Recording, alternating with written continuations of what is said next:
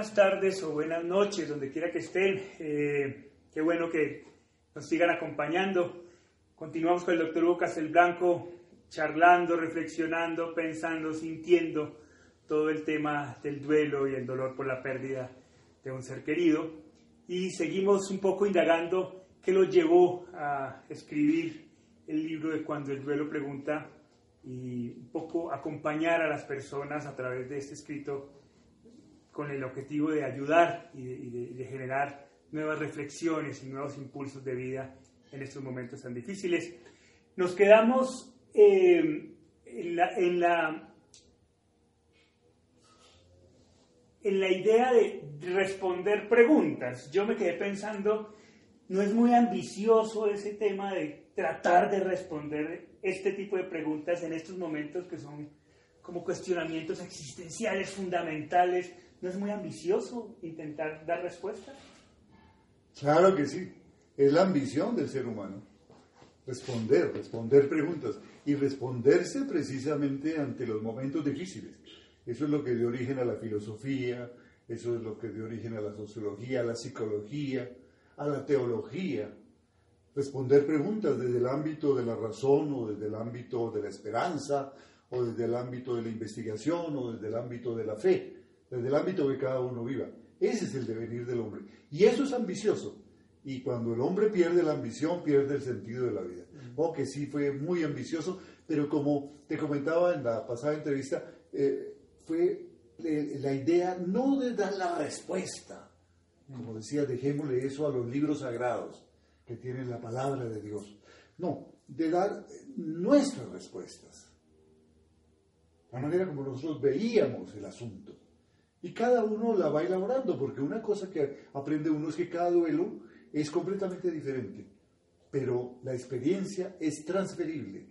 Lo que el otro ha vivido se le puede contar al que lo está viviendo. Si bien está viviendo una experiencia diferente, él puede tomar lo que es bueno para eso. Entonces, buscar respuestas a las preguntas claves era importante y sigue siendo muy importante para la gestión efectiva del duelo.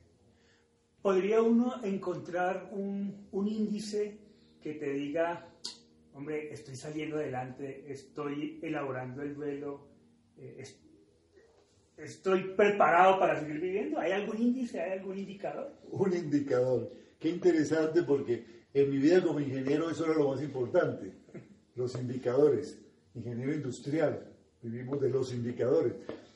Eh, indicadores en, el desarrollo de la gestión humana o de la producción o de la calidad total.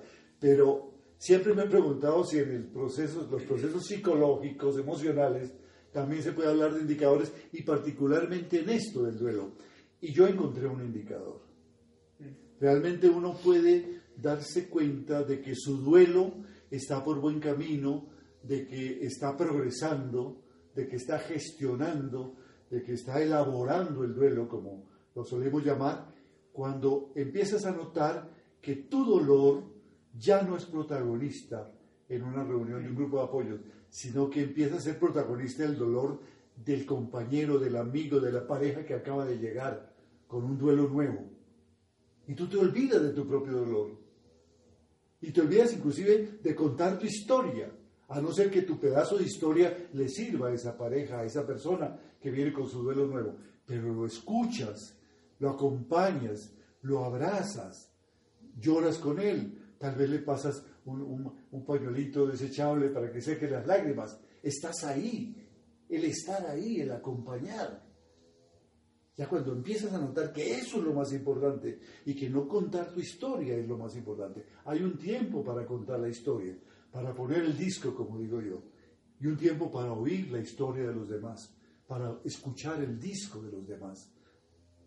Cuando tú empiezas a darle importancia a eso, es índice de que tu duelo está por buen camino. Yo siempre he preguntado si un grupo de autoayuda no es una manera de, de autolastimarse. Ir a un espacio para llorar y recordar y volver a machacar la tragedia no es, no es como, como una manera de torturarse. Así es, hay muchas personas que eh, se resienten un poquito y se resisten a participar en estos grupos porque piensan eso. Y yo no voy a ir allá a encontrar más dolor y a sumarle dolor a mi dolor. Lo sorprendente es que no es así. eh, la experiencia nos dice que no hay eso en un grupo de autoayuda. Lo que hay es un deseo de servir, de, compartir, de escuchar, de ser solidario, de, decir, eh, quiero hacer algo por ti, permíteme, gracias por permitirme ingresar en tu vida para darte una mano. Y todos esos son sentimientos nobles, son sentimientos grandes. De pronto hay alguna persona que revocando a su ser querido, pues eh, obviamente eh, llora y, se lamenta, pero inmediatamente viene la parte proactiva de ese lamento, porque siente que hay allí muchas personas que están pendientes, amorosamente pendientes de su duelo, y entonces viene la parte proactiva y dice, estoy sintiendo un dolor muy profundo, pero sé que voy a salir adelante, y sé que con la ayuda de ustedes voy a salir adelante, ¿no? Y nosotros, claro que sí, para eso estamos. ¿Qué, ¿Qué, es lo que más te duele en este momento? Y empezamos a, a, tratar de indagar, a meternos hasta donde nos lo permite en el corazón del otro, y eso se siente bien. Eso no se siente como sufrimiento, eso se siente como duelo. Batirse con el dolor. Los duelistas se baten con el dolor. Los sufrientes sufren el duelo y se vuelven víctimas. Quedamos con que el libro era la recopilación de 30 años de experiencia acompañando procesos de duelo en donde la gente elabora diferentes tipos de preguntas. ¿Cuál ha sido la pregunta más recurrente en este tipo de, acompañamientos? Hay muchas, hay, eh, cada persona es diferente, cada persona se plantea problemas diferentes, pero hay algo que, que aparece con mucha frecuencia en los grupos de apoyo y es ¿qué voy a hacer con esta soledad? En los primeros días de la muerte de un ser querido, como te comentaba en la entrevista anterior, uno se ve invadido del amor de los amigos. Lo llaman, lo visitan, y lo invitan a hacer novenas, rezos, le llevan lectura, le mandan videos, chats, todo lo que quieras, acompañándolo. Y todos los días y todas las noches en la casa hay vecinos, hay familiares, hay personas que están acompañándote. Pero pasa un mes, tal vez mes y medio, y ya empiezan a disminuir esas personas. Hasta que un buen día te encuentras solo. Y sobre todo cuando, cuando, cuando se viene la muerte de un hijo, especialmente las noches, que era cuando el hijo llegaba de la universidad, y empezábamos a compartir con él, a contar sus historias, sus, triunfos, sus travesuras, y los fines de semana. Son tremendamente solitarios. ¿Qué vamos a hacer para llenar esta soledad? ¿Cómo vamos a llenar? Hace una falta terrible. Y esto se hace crítico en las fechas importantes. El día de su cumpleaños, el día del padre, los días de Navidad. Entonces la gente se pregunta, ¿Cómo voy a manejar esta soledad? ¿Qué voy a hacer? Esto durará para siempre. Este dolor durará para siempre. Esta soledad me, llenará hasta llenarme de sombra toda mi vida, de oscuridad toda mi vida. ¿O hay alguna salida para esto? Creo que esa es la, incógnita más, más frecuente. Y obviamente hay que encontrar respuestas para eso yo preguntaba al principio si no era muy ambicioso eh, dar respuestas a las preguntas de la gente, porque básicamente en un grupo de apoyo la gente va a buscar respuestas. Eh, ¿Ha existido una pregunta que tú hayas dicho, esta es una pregunta muy difícil de responder? Sí. Sí. Han existido varias. Estas preguntas no se elaboraron de la noche a la mañana y no se respondieron de la noche a la mañana. Eh, en mi experiencia como consultor y en mi experiencia como eh, profesor en, universidades y en colegios anteriormente, mm, cuando un alumno inteligente hacía una pregunta difícil, uno tenía sus recursos, uno decía, bueno, eh, a ver, qué pregunta tan interesante. A ver, alguno de los presentes, alguno de ustedes, se le ocurre qué le diríamos a nuestro amigo. ¿no? Y entonces uno pasa la pelota, por así decirlo, a las personas que están allí. Y cada uno, ellos también se sienten un poco sorprendidos, pero no se ven obligados a, decir el,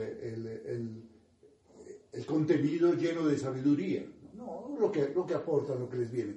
Pero el facilitador sí están esperando ellos que dé una respuesta satisfactoria. Entonces, uno toma un tiempo para escuchar lo que están diciendo y sorprendentemente bailando las respuestas que van dando cada uno con sus propias respuestas y la pregunta.